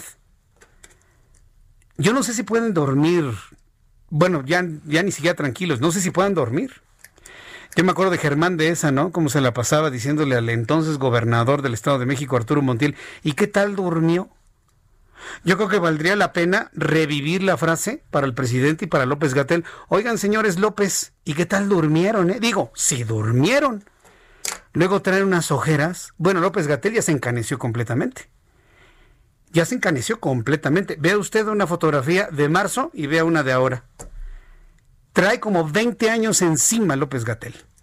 No parece un hombre de 49 años, parece un hombre de 69 años. Y la presión debe ser enorme, ¿no? Pero sobre todo el dolor de pesar en los hombros, la muerte de tanta gente, que haciéndole caso al gobierno de no usar el, el cubrebocas se enfermaron y algunos se murieron. El 11%. Debe ser horrible cargar en los hombros esa pena, esa pena. El Partido Acción Nacional, a través de su apoderado legal, presentó esta mañana ante la Fiscalía General de la República una denuncia penal para que se vayan a la cárcel quien resulte responsable ¿eh? por los delitos de sabotaje y ejercicio indebido del servicio público en contra de Andrés Manuel López Obrador, presidente de México, en contra de Jorge Alcocer, secretario de Salud, en contra de Hugo López Gatel, subsecretario de Prevención y Promoción a la Salud, el recurso legal fue presentado por el coordinador general jurídico del PAN, Raimundo Bolaños Azócar, quien afirmó al salir de las oficinas de la Fiscalía que la denuncia es por la labor deficiente y sobre todo omisa en el manejo de la pandemia de COVID-19. Esto fue lo que dijo el apoderado legal del Partido Acción Nacional. Son dos delitos principalmente los que estamos acusando, es sabotaje y es ejercicio indebido del servicio público. Bueno, se escuchaba muy lejos, pero ahí está precisamente las primeras declaraciones del representante legal del Partido Acción Nacional informando de lo importante de presentar esta denuncia. Ahora yo le quiero decir, yo le quiero preguntar a usted, ¿cree usted que vea la luz una denuncia como esta ante una fiscalía encabezada por un amigo de López Obrador? Que es Alejandro Gertzmann. Ay, no, sí, Jesús Martín, pues es que la fiscalía es independiente. A ver, ¿de verdad la fiscalía es independiente? A ver, a ver, a ver, a ver. ¿De verdad es independiente la fiscalía? ¿O actúa por consigna? Me va a decir Alejandro Gert, no, no, no, sí, somos independientes. Ajá, sí. No va a haber la luz la denuncia, se va a quedar hoy 14 de septiembre y ya para mañana nadie se va a acordar y el siguiente mes ya nadie se va, lo va a recordar. No va a haber la luz, lo van a archivar, lo van a poner hasta abajo, mire, se va a llenar de tierra y van a llegar las elecciones del 2021 y va a seguir hasta abajo, van a llegar las del 24. ¿Se van a ir estas personas? ¿Llegará un nuevo gobierno? Ay, mira, una reliquia este antropológica, ¿no? Mira, una denuncia. Uh. La van a olvidar, la van a enlatar, la van a encajonar, la van a guardar. Pero ya el hecho mismo se convirtió en noticia. Y ya por lo menos hemos cumplido en decirle que por lo menos un partido de la oposición sí hizo una denuncia por el mal manejo de la pandemia en contra de estos personajes ante una fiscalía que hoy, la verdad, está cooptada por el gobierno federal. Hay que decirlo como es, finalmente. ¿O qué? ¿Me va a salir usted con la inocencia de que, uy, es muy independiente? Ah. Sí, cómo no. Mientras tanto, el coordinador del Movimiento de Regeneración Nacional en el Senado de la República, Ricardo Monreal, informó que el presidente de este país va a enviar a la Cámara de Senadores la solicitud para llevar a cabo una consulta sobre el juicio a expresidentes. Dijo que será el Senado de la Cámara de origen para que se recurra este recurso, ya que por petición del presidente de la República del 33% de los 128 senadores. ¿Sabe por qué hace esto el presidente? Porque sabe perfectamente bien que no van a lograr las firmas. Se necesita el 2% del padrón electoral firmado y con identificación y demás para poder ir a una consulta. No lo han logrado, les faltan 800 mil firmas. Entonces, como ve el presidente que no lo logra, entonces lo va a hacer a la fuerza a través del Senado. Agregó que para ello habrá coordinación sobre la presentación del recuerdo, puesto que ya no se podrán reunir 1.600.000 firmas de los ciudadanos. A la medianoche de la mañana del 15 de septiembre vence el plazo para presentar ante la Suprema Corte de Justicia de la Nación la solicitud de consulta del presidente de la República. No lo van a lograr con las firmas y ahora lo quieren hacer vía el Senado de la República. ¿Cuál es el interés del presidente de esto? Ya nos lo dijo Raimundo Sánchez Patlán aquí, aquí en estos micrófonos. Es una trampa para el INE. No logran las firmas. Entonces el INE se obliga a decir, no, no lograron las firmas no podemos hacer la consulta, presidente. Y entonces el presidente, ¿cómo que no vas a hacer la consulta? Si a ti te pagamos por ser garante de la democracia. Y va a decir una de sus mañaneras, ¿cómo ven al INE que dijo no, que no va a hacer la consulta? Y entonces todos los chairos, perdón, todos los seguidores de López Obrador van a decir, ¿cómo es posible? El INE está con el PRIAN que quemen vivos a todos los consejeros del INE, vamos a sacar nuestras antorchas. ¿Para qué sirve eso? Para quitarle credibilidad al INE en las elecciones del 2021. Y cuando pierda Morena, van a decir, ah, fraude electoral. Claro, fraude electoral. Ya ven que no quisieron defender la petición de nuestro presidente. De nuestro héroe, de nuestro líder, de nuestro Benito Juárez reencarnado. ¿Ya ven? No, el INE no está defendiendo la democracia. Y estas elecciones son corruptas, son fraudulentas. Eso es lo que quieren. Mire, lo estoy viendo como si tuviese una bola de cristal. ¿Por qué? Porque he visto tanta corrupción en la política mexicana en todos estos años que estas historias ya no las sabemos, señores, ya no las sabemos. Ese es el interés que tienen, desgastar al INE. Nada más y nada menos. Son las 7.22, las 7.22 horas del centro de la República Mexicana. Hoy, por ejemplo, la jefa de gobierno de la Ciudad de México, Claudia Sheinbaum, aseguró que nuestra capital no llegó nunca a una crisis de hospitalización y fallecimientos y ya se alcanzó una, pues hasta el momento, una estabilidad, porque no han encontrado más personas que quieran eh, ir a los hospitales. Pues claro que no, doctora, pues la gente piensa que se va a morir en un hospital. Por eso mucha gente no va a los hospitales de la ciudad, ni del gobierno federal, ni del INSABI. Esa es la verdad y usted, estoy seguro que usted lo sabe, ¿no? Pero el hecho de ese comportamiento de la sociedad de tenerle miedo a los hospitales porque piensan que ahí se van a enfermar de COVID y no, y no van a salir de ahí, es lo que ha mantenido pues una baja demanda de los hospitales por COVID en la capital de la República. Además, la mayoría de las actividades económicas están operando, destacó la jefa de gobierno en su informe dedicado al COVID-19. Sheinbaum explicó que la atención hospitalaria tuvo en la Ciudad de México un crecimiento que nunca fue exponencial después de una bajada lenta y desde hace 15 días muestra una estabilización. Pero mire, llevamos 12 semanas en semáforo naranja. Como parte de la estrategia contra el COVID-19, la jefa de gobierno destacó que a través del SMS 51515 se orientó a 811.082 personas que enviaron SMS y dieron detalles sobre los síntomas que presentaban, a las cuales se les pidió quedarse en casa o acudir a un hospital a recibir atención dependiendo de la gravedad de los síntomas. La jefa de gobierno recordó de las más de 200 mil pruebas que el gobierno local aplicó en la ciudad, el 35% resultaron positivas y de esas alrededor de 70 mil personas que resultaron contagiadas, 47 mil 311 pudieron quedarse en casa pues recibieron el kit médico y recibieron asesoría de médicos y mil pesos para la compra de alimentos. Después de los anuncios le presento el audio de Claudia Sheinbaum. Pero a ver, espéreme tantito, se nos fue rapidísimo el dato. ¿Cuántas personas marcaron al 5-15-15 con síntomas? Más de 800 mil. ¿Cuántas le gustan que de esas 800 mil en realidad sí tengan el COVID? Otro dato, dice que es el 37% de positividad. Todavía hace 15 días era el 25%, ahora es el 37%. Hay que saber leer en entre líneas. Voy a ir a los anuncios y regreso enseguida. Le invito para que me escriba a través de mi cuenta de Twitter, arroba Jesús Martín MX. Escuchas a Jesús Martín Mendoza con las noticias de la tarde por Heraldo Radio, una estación de Heraldo Media Group. Heraldo Radio, la HCL se comparte, se ve y ahora también se escucha.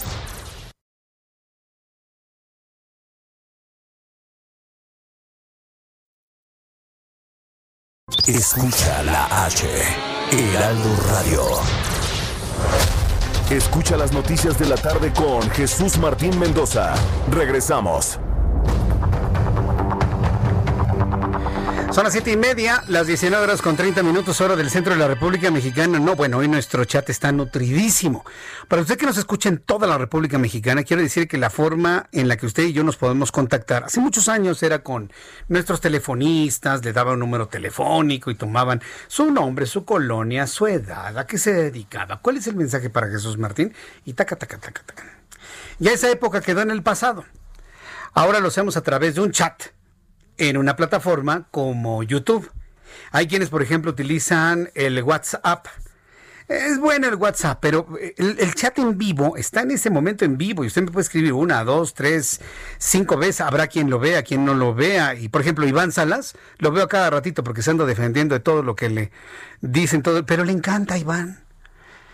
Y, Iván es contrario a, es, apoyador de López Obrador, contrario a este programa, pero todos los días está en primera fila. Es, como el Lord Molécula, ¿no? De, es como el Lord Molécula de nuestro programa. Está en primera fila. ¿O no, este, Iván? Ese, ese seguidor de Closet. Y bueno, pues es que le digo, hemos hecho un grupo de amigos muy, muy interesante aquí en, en YouTube, en el canal Jesús Martín MX. Ahí está Iván y le están dando pero con ¿Qué dijiste hoy, Iván? Eh? Quiero enviar un caluroso saludo a Juan Luna. ¿Cómo te va, mi querido Juan? Saludos desde hasta Cuautitlán, Izcalli. Sergio González Ortega, Elizabeth Aguirre. Hola, Iván, ya, levantó la mano ahí. Dalia Patricia. Sin nombre, Sánchez. ¿Cómo te va, Sánchez? Rubén Martínez, Jesús Sara, Mister Salvador, qué gusto saludarte. Comunidad. Eh, Rosca también nos saluda, Víctor Manuel Segovia, también Raimundo Rivera, Marta Vázquez, Mildred, ¿cómo te va Mildred? Qué gusto saludarte. Yair Villa, Yael Silva, eh, Graciela Díaz, también nos saluda Checo, Checo Monti. Ah, hola Checo, qué gusto saludarte. Leonardo Herrera, también Liliana Medina, en fin, es una gran cantidad de amigos. Dice Leonardo Herrera, pero no, no, no lees, no leo qué. Eh, dice Arturo Muñoz, saludos Jesús Martín, Leonardo Herrera también, Jorge, no, perdón, Jaime Sosa López. Es un clon de Lord Molécula. Ay, no, el otro día estaba viendo a Lord Molécula, de verdad. Ay, no, no, no, de verdad que es insultante. Mira, hay gente, no voy a hablar por mí, ¿eh? no voy a hablar por mí. Pero sí yo conozco periodistas, reporteros que han trabajado tanto, que han arriesgado la vida para que me digan que el modelo a seguir de periodismo es el de Lord Molécula. Ay, no, pues, de, verdad que es un insulto, de verdad, un insulto. O el del pirata falso, o el de la señora güera, o el del señor chiquito, o el señor misógino, ¿no? El, el, morenito que, que se fue contra esta, ¿cómo se llamaba? Esta, esta reportera, periodista, influencer, este, ahora te digo, le digo cómo se llama. Hijo, qué mal le fue, por cierto. ¿A quién? Ah, contra Frida Guerrera, claro que sí. Gracias, Orlando. Ándale, el que insultó a Frida Guerrera. Le fue como en fe. Ni sé cómo se llama. No importa. La verdad es que es lo de menos, cómo se llaman. es lo de menos, pero bueno. Esos son los, este, los próceres del periodismo el día de hoy. Yo, creo que me voy a poner una corbatita de moñito, ¿no? Y me voy a dejar crecer el bigotito. Pero rasurado hacia arriba, ¿no? A lo mejor tiene uno mucho. Bueno, ya, ya, para qué les digo, ya. Nos, estamos este, relajando un poquito de las informaciones que hay el día de hoy. Al ratito le voy a informar cómo andamos en cuanto al itinerario de las actividades del día de mañana 15 y del día 16. Porque independientemente que usted y yo no vayamos a participar en nada de eso, me queda completamente claro, sí es importante por dónde debemos transitar y por dónde no. Al ratito le voy a tener toda esta información. Bien, cuando ya son las 7.34, ¿sabe quién tengo en la línea telefónica? Tengo a Ciro Murayama en la línea telefónica. Él es consejero del Instituto Nacional Electoral, a quien le agradezco estos minutos de comunicación con el Heraldo Radio. Estimado Ciro Murayama, qué gusto saludarlo. Bienvenido, muy buenas tardes. No, gracias a ustedes por la invitación. Muy buenas tardes. Gracias por tomar la llamada. Eh, hay dos temas que le quiero consultar y quiero empezar con el asunto de la consulta de juicio contra expresidentes. No van a lograr las firmas que dice la ley. Y esto va a provocar que el presidente López Obrador los acuse de no garantizar la democracia. Es una trampa desde mi punto de vista. ¿Cómo se están preparando ante esa posibilidad, Ciro Murayama? Bueno, lo primero es que hay que esperar a que estas firmas siquiera se presenten. Eh, nosotros eh, hemos escuchado a través de los medios de comunicación que esto se está recabando. Se tiene que entregar alguna de las eh, cámaras del Congreso de la y posteriormente eh, se van a entregar estas a las firmas al INE. Nosotros tendríamos que verificar que estas firmas eh, reúnen el número establecido en la Constitución, que se trata de gente eh, inscrita en el padrón electoral y si es así, pues ya se, se remite esa información para que después la Suprema Corte de Justicia se pronuncie acerca de si es válido que eh, desde el punto de vista constitucional el ejercicio, porque recordemos que siempre la Corte tiene que ver que no se estén, por ejemplo, comprometiendo derechos humanos. Entonces, pues nosotros estamos tranquilos, atentos a ver si nos llegan a, a entregar algo, sabemos que mañana se vence el plazo, y si no, el propio presidente ha dicho que lanzaría la iniciativa, lo cual ya no pasa por el INE, sino que tiene que ir a la Corte. Entonces, si tiene esa posibilidad el presidente, ¿Por qué dar esta vuelta tan grande, no? Que, que los pone usted en una, a ustedes en una situación de decir sí o sí, porque si dicen no, entonces los comentarios en las mañaneras son para debilitar al INE a la luz de las elecciones del año que entra, consejero. Bueno, pero nosotros vamos a tener que verificar y si no son un millón ochocientos mil firmas, pues no vamos a dar la razón por dar la razón. Es decir, este es un procedimiento constitucional y nosotros tenemos que verificar que esos apoyos existan. Es, si no existen, pues hasta ahí llegó la cosa pues pues, desde el punto de vista de esas firmas, porque el INE no puede estar eh, contando mal, contando doble para que alguien obtenga su número de firmas y nosotros pues, estamos acostumbrados a las presiones y a las descalificaciones y eso no altera nuestra eh, convicción de que hay que actuar apegados a la ley y con plena transparencia. Pues bueno, pues eh, yo, yo, espero que esto verdaderamente permene el grueso de la población, porque yo se lo puedo entender, consejero, se lo entiende el público que lo está escuchando en el Heraldo Radio, pero hay mucha gente que este tipo de cosas no las entiende, no las comprende y se van a ir con lo que les diga el Tlatoani. Y, y ahí es donde empiezan los desgastes, ahí es donde empiezan los pero ataques justamente como hay como hay distintos puntos de vista en la sociedad y nunca vamos a lograr que todos estemos de acuerdo, lo que tenemos es un libro que resume nuestras normas de vivencia, es un pacto político, es la constitución política, y en esa constitución se establece qué es lo que hay que hacer cuando alguien tiene interés en realizar una consulta ciudadana. Pues Y si no hay el 2% de firmas del padrón, pues esa consulta no podrá salir adelante. Ahora, el propio Congreso de la Unión puede plantear la consulta o el presidente de la República. Veremos qué ocurre. La verdad es que falta muy poco tiempo, no va a hacer falta la bola de cristal. Vamos a ver si lo llegan a reunir para mañana el número y nos lo entregan. Si no es así, pues ya veremos si el presidente lanza su iniciativa y después pues vamos todos tenemos que esperar a lo que diga la Suprema Corte, que yo creo que va a ser el filtro más difícil de sortear por la temática que se está planteando. No creo que un juicio pueda eh, iniciarse por clamor popular. Este, imagínese dónde queda el debido proceso. Pues sí, pero pues el presidente es una persona que le gustan las cosas a mano alzada. No me extrañaría nada, ¿eh? De, de, del clamor popular. No me extrañaría el mí en lo personal, pero bueno, vamos a esperar a ver si para mañana a las 12 de la noche se cumple con el requisito y ya lo estaremos platicando usted y yo, consejero Ciro Murayama. El otro tema que le quería preguntar es el asunto del pretendido Partido México Libre, esta organización de Felipe Calderón y de Margarita Zavala. ¿De verdad, de verdad, de verdad estaban tan opacos sus, eh, sus financiamientos, consejero?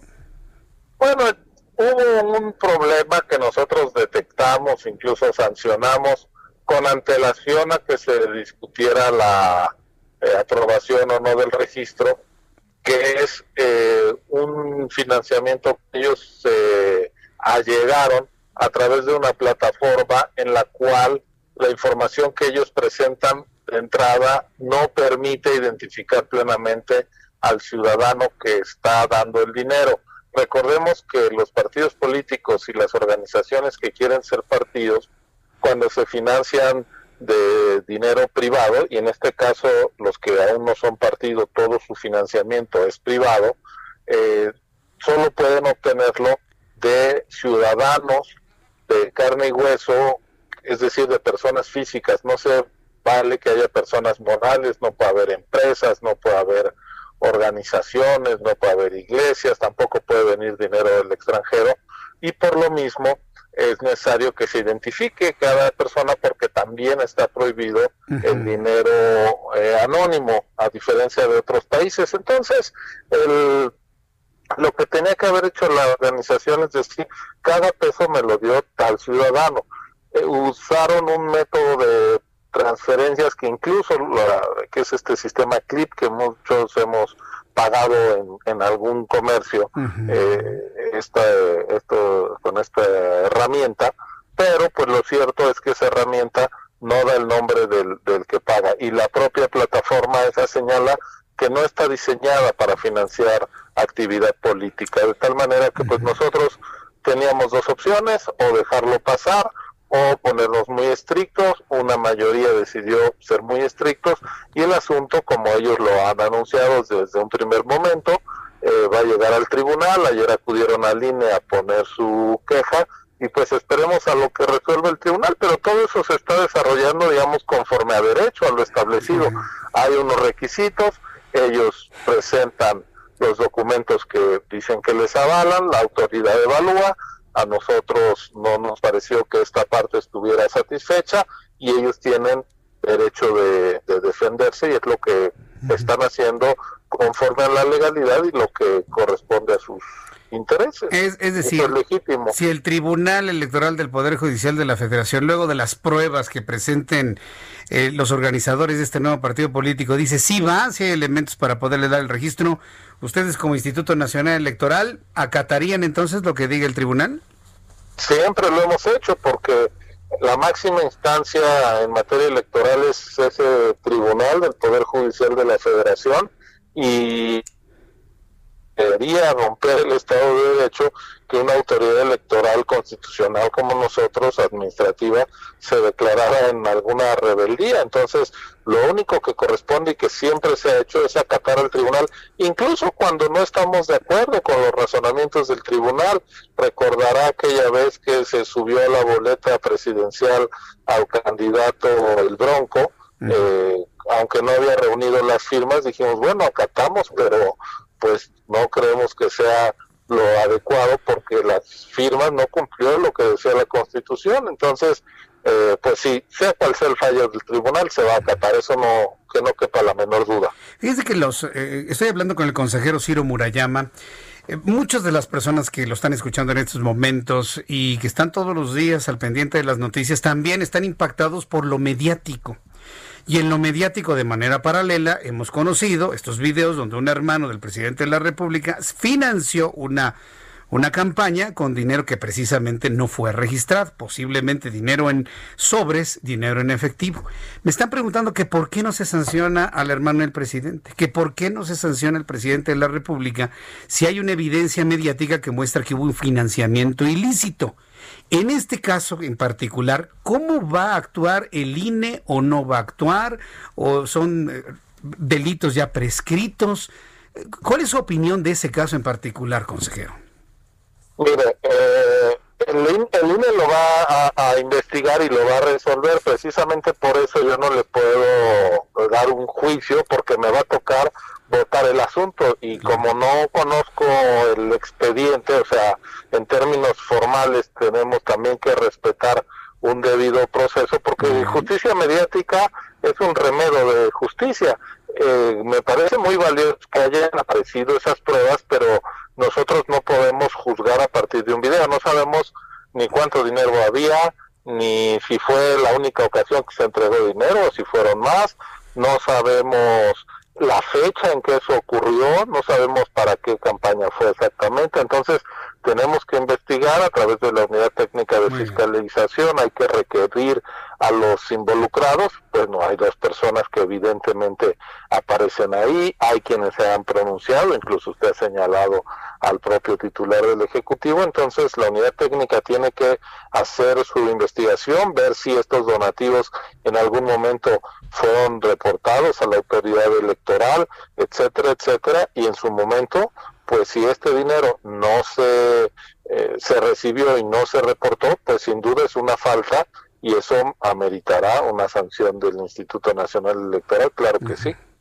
Bien, pues le pregunto esto porque es inquietud del público, porque pues todo el público está bombardeado de lo, de lo mediático, ¿eh? y no necesariamente... Claro, lo entiendo, pero también hay que entender que eh, lo mediático, eso nos da la noticia, pero no nos da un caso, no nos da un juicio concluido y hemos tenido asuntos donde incluso lo mediático eh, contamina eh, el juicio, el caso, la propia Suprema Corte dijo en el caso Flores Cassés, usted recordará que la exposición mediática contaminó el debido proceso y ahí se acabó. Entonces nosotros tenemos que ser cuidadosos de no caer en eso. Yo entiendo el papel de los medios, por supuesto, y me parece que crean un contexto de exigencia muy importante y filtran información que si no, no se conocería, llaman la atención sobre hechos públicos relevantes y ese es el papel de los medios de comunicación, pero ya cuando los asuntos, cuando se trata,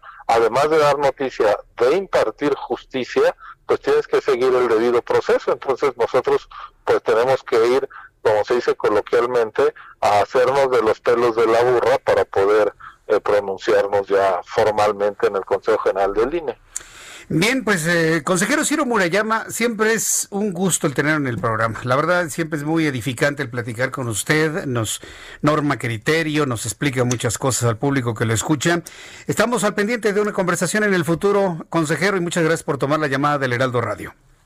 No, gracias a ustedes y cuenten conmigo, por supuesto. Qué amable, buenas tardes. Muchas gracias, que le vaya muy bien. Es el consejero Ciro Murayama no sé, a mí el consejero Ciro Murayama me, me gusta mucho como explica, es, es muy, muy, eh, ¿cómo decirlo?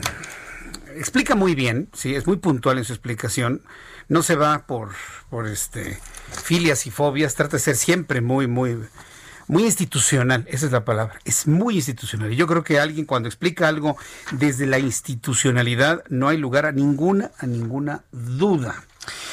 Viene la línea telefónica Salvador Nava, ex magistrado electoral, socio fundador del despacho DPTA Abogados, a quien yo le agradezco estos minutos de comunicación con el auditorio del Heraldo Radio.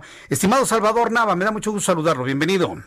Jesús Martín, encantado de estar contigo y con tu auditorio. Muchas gracias. Ya nos, ya nos platicaba el consejero Ciro Murayama hace unos instantes las condiciones en las cuales pues se le negó el registro a México Libre y ahora pues la opción es ir al Tribunal Electoral del Poder Judicial de la Federación. Desde su punto de vista, don Salvador, ¿Tiene, ¿Tiene posibilidades México Libre de poder rescatar eh, el que se le dé un registro y aparecer en las boletas electorales? ¿Usted cómo lo ve? Me parece que tiene todas las posibilidades porque me permito diferir del consejero Murayama, pues lo que hizo el INE fue justamente apartarse del debido proceso, no lo valoraron en absoluto. Hay algunas reglas básicas del derecho, Jesús Martín, como por ejemplo, no puede haber una pena si no está previsto en una norma con anterioridad. Y la pena capital en el mundo electoral es no dejar participar, violar los derechos de asociación y de participación, aplicar una norma que se crearon de último momento, una norma que no tiene sanción y definieron no permitir a la agrupación México Libre participar cuando habían satisfecho todos y cada uno de los requisitos. Los propios integrantes de la Comisión de Prerrogativas y Partidos Políticos del INE, horas antes, votaron por unanimidad que cumplía con todos los requisitos. Y pusieron al final este requisito de clip, que es una barbaridad jurídica. Todos los consejeros, todos, sin excepción, se han pronunciado ad infinitum que se tiene que formalizar es decir, bancarizar las aportaciones en el mundo electoral, porque se quejan, y con razón, de que la corrupción empieza justamente con las aportaciones para campaña, para un candidato o para un partido. Si es dinero en efectivo, no hay control. La asociación encabeza Margarita Zavala lo quiere hacer de manera formal y se sacan un requisito de la manga que es absurdo, porque dicen, en clip solo vienen los cuatro últimos números de la tarjeta de débito de crédito del aportante, cuando no es cierto, porque además de eso, ofrecían el nombre de la persona que había donado, copia del recibo, hasta teléfono celular y una carta de la persona que había donado. No quiso ser diligente la autoridad. Y en otros casos, cuando sí, como dice el consejero, cuando se quieren poner muy estrictos más allá de la norma, ha habido elecciones en donde se otorga a los votantes un cartón con un número sin ninguna otra referencia. Algunos piensan, y con razón, que era un mecanismo para ofrecer alguna dádiva a quien votara a cambio de algún partido político. Y el INE ha requerido a la Comisión Nacional Bancaria decirle, por favor, pregúntale a todos los bancos a qué números corresponden estas cuentas, o a ver si corresponden algunas. Y aquí con todos los datos no lo quiso hacer. Me, oí la pregunta que, que le hacías al consejero respecto del hermano del presidente. ¿Es más dinero lo que vimos en esos dos videos? Sí que lo que suma por, por las eh, aportaciones en clic, que repito, es un método formal, no es conforme a derecho. La autoridad, esto es del artículo número uno de la Constitución, no es que me quiera poner muy técnico, tiene la obligación de potenciar los derechos de cualquier persona. Y aquí estamos hablando de 263 mil personas, Martín. Y obligan a la autoridad, cuando hay duda, a favorecer siempre el derecho. Y aquí, ante la duda, violan el derecho. Bien, bueno. Pues no, está, no está en la Constitución, no está en la ley electoral y no está en las reglas que el INE se puso a sí mismo en enero del 19 para los partidos.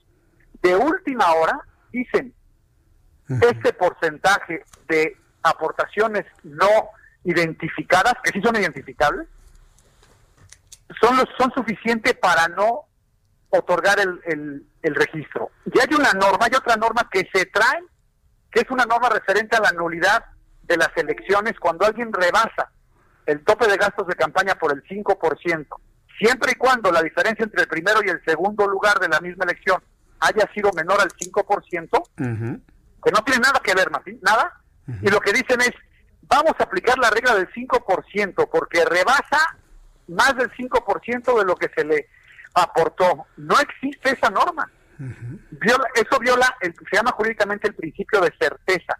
Y es que uno sabe qué normas le van a aplicar cuando juega algún algún mecanismo en específico. Viola certeza, viola legalidad y viola seguridad jurídica. Es gravísimo lo que hizo el instituto. Bien, pues eh, eh, ahí, eh, don Salvador Nava, yo quiero agradecerle mucho toda esta explicación.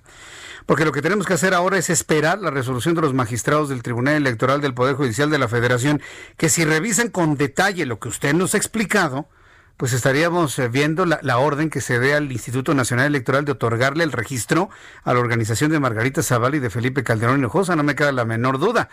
Entonces, Yo cierto, Jesús Martín, porque viola la Constitución, viola la ley, viola sin número de jurisprudencias del propio tribunal, viola un Estado, un, organismo internacional que integra el propio tribunal, que es la Comisión de Venecia, es el órgano del Consejo de Europa para fortalecer la democracia, que establece que hay que ser deferentes con todas las agrupaciones que quieran participar en democracia.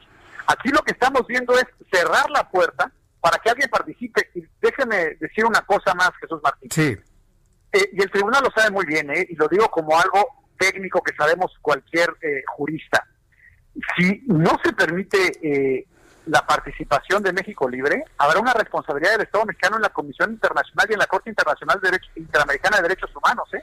Wow. Porque, porque están las normas que permiten, están los requisitos que se satisfacen, incorporan, crean una norma nueva, que fue muy vergonzoso ver al presidente Calderón desmintiendo justamente un tuit del consejero Murayama que decía, los les desadvertimos tiempo antes y le, y le demuestra el, presidente Calderón que no es así. Está en Twitter esto, ¿eh? O sea, sí, sí, lo vimos. Y eso, y eso en la comisión y en la Corte Interamericana, pues haría responsable al Estado mexicano, al propio tribunal y al instituto. ¿eh? Pues don Salvador Nava, ex magistrado electoral, socio fundador del despacho DPT Abogados, muchas gracias por esta explicación en el Heraldo Radio. Cualquier duda, lo volveremos a buscar. Muchas gracias. A la hora siempre, muchas gracias. Que le vaya muy bien. Hasta luego. Ya casi nos vamos. ¿Cuánto me queda? ¿Cuánto?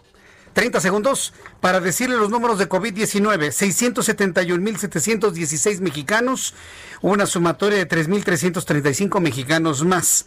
Mexicanos fallecidos, 70.821. Se sumaron a la lista 228 más. Índice de letalidad, 10.54%. A nombre de este gran equipo de profesionales de la información, soy Jesús Martín Mendoza. Lo espero. Dos de la tarde por el canal 10 de televisión y aquí en el Heraldo Radio. Hasta mañana. Esto fue las noticias de la tarde con Jesús Martín Mendoza. Heraldo Radio, la H que sí suena y ahora también se escucha. Planning for your next trip? Elevate your travel style with Quince. Quince has all the jet setting essentials you'll want for your next getaway, like European linen, premium luggage options, buttery soft Italian leather bags, and so much more. And it's all priced at 50 to 80% less than similar brands. Plus, Quince only works with factories that use safe and ethical manufacturing practices. Pack your bags with high-quality essentials you'll be wearing for vacations to come with Quince. Go to quince.com slash trip for free shipping and 365-day returns.